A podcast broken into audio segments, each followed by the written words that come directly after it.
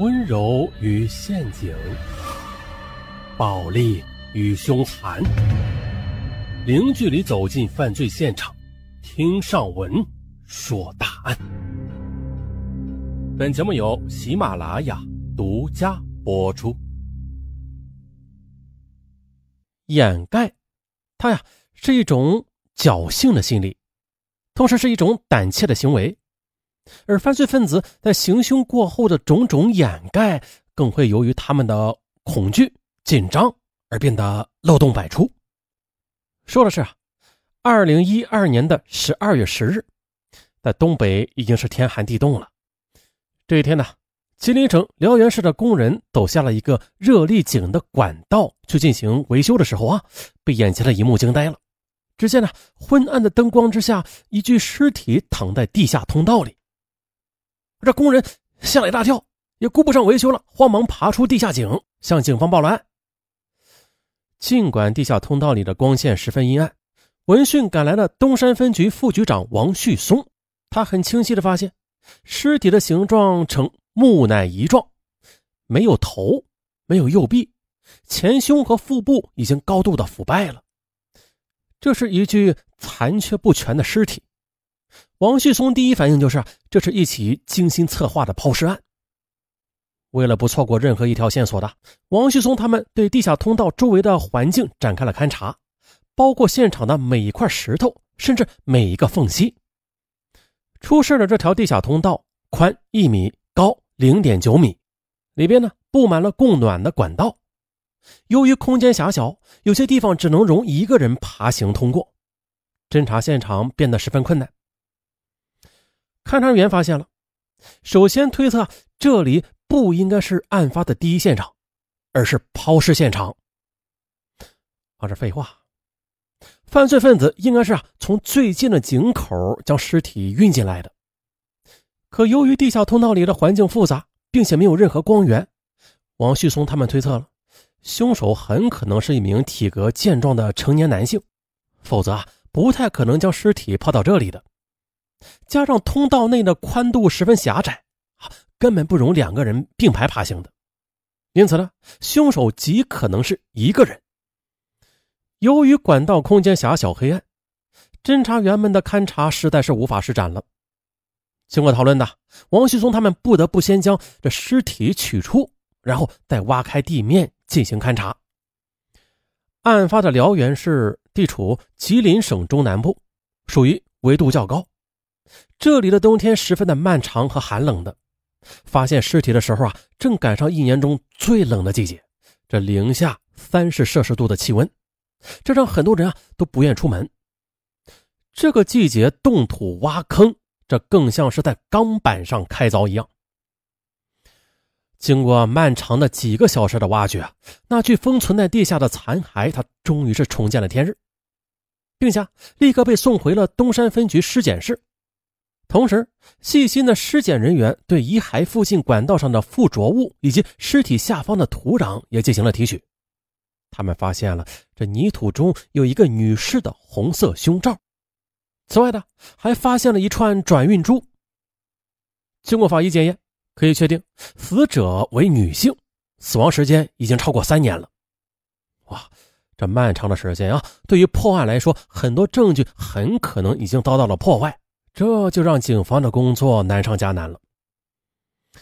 可是，此时距离二零一三年的元旦只有二十几天的时间了。这宗离奇的案件也让辽源市的公安局东山分局的每一个侦查员都绷紧了神经。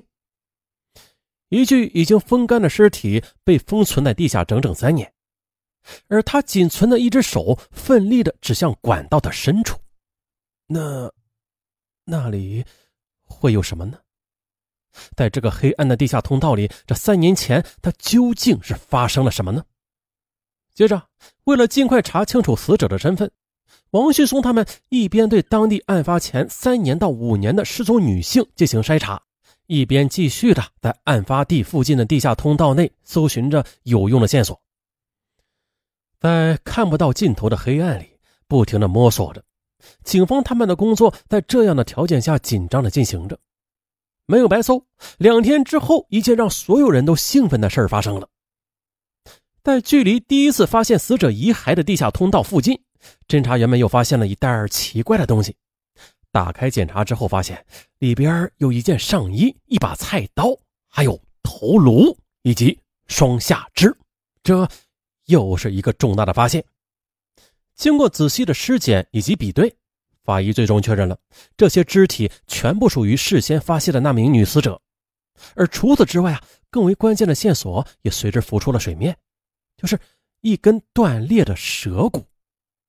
也正是因为这根断裂的舌骨，法医也由此可以推断出死者是一名身高一点六米、年龄在三十岁左右的女性，死因呢是被人扼住颈部导致窒息死亡的。嗯，尽管辽源市的人口众多，但是绝大多数人是本地人的，外来人口并不多。而警方他们在对近年来当地的失踪人口也进行了调查。哎，调查之后的一位名叫张巧巧的失踪女人，很快的就引起警方的注意。这张巧巧是在零九年九月九日夜里失踪的，这年龄和身高也很接近。而就对死者的遗物进行清点的时候啊。张巧巧一位朋友从中认出了那颗戴在死者手上的转运珠，这还不够。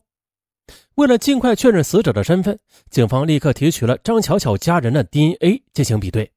经过有关部门鉴定之后的，证实了在管道里发现的那具无名女尸正是失踪的张巧巧。死者的身份确定了，这让警方他们似乎看到了希望。但是谁也想不到，接下来的破案工作。远远没有他们想象的那样简单。首先摆在他们面前的是，就是张巧巧当年是如何失踪的疑问。从当年的报案记录上来看吧，报案的时间是零九年的九月十日，来报案的一个是死者的丈夫，一个是死者的老板。警方立即找到当年的报案人。首先呢，吴某是张巧巧当年工作的窗帘店的老板。据他讲。当年自己和张巧巧本来是约好去北京出差的，可没想到张巧巧却失踪了。吴某说了，当年是因为火车票是放在张巧巧那里的，那天他在火车站里怎么也等不到张巧巧，打电话也无人接听，这短信更是无人回复。十分生气的吴某赶到张巧巧家里，但是死者的丈夫却说，头一天晚上十二点他下夜班的时候，妻子张巧巧就已经出门了呀。明明是第二天出差，那为什么前一天晚上就走了呢？这不免让人感觉有些奇怪。警方又走访了张巧巧的几位朋友，据他们讲呢，张巧巧在失踪的当晚一直在家里上网和他们聊天，还告诉他们呀，她第二天要出差的事直到晚上十点多这才下了线。晚上十点多还在上网，十二点丈夫回家的时候，这人就不见了。那张巧巧她究竟是如何失踪的？她到底去哪里了呢？据了解的，张巧巧生前一直和丈夫生活在一起，这性格嘛十分开朗，特别喜欢结交朋友，也经常的和朋友们聚会唱歌。丈夫孙向辉，他当过兵，退伍之后当了一名煤矿工人。虽然性格内向，平日里也是寡言少语的，但是对张巧巧和岳父岳母却照顾得非常好。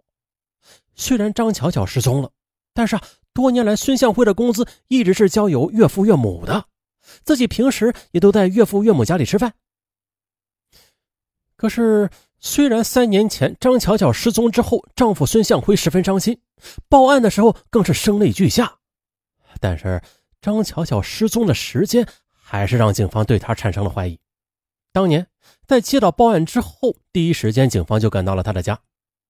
据警方当年的记录显示了，张巧巧家里的物品摆放的很整齐，没有任何打斗的痕迹，更是没有可疑的血迹，这一切都显得那么的平常。由于张巧巧平时一直把孩子放到自己的父母家里，所以没有人能够说得清楚那一夜到底是发生了什么。更是谁也想不到啊，三年之后，张巧巧的尸体竟然被人意外的发现了，而且就在他家附近。由此，警方他们心里暗下决心，这一次啊，一定要把真相给查个水落石出。可是，要先从哪里着手呢？警方他们再一次把目光盯在了一个人的身上，那就是死者的丈夫孙向辉。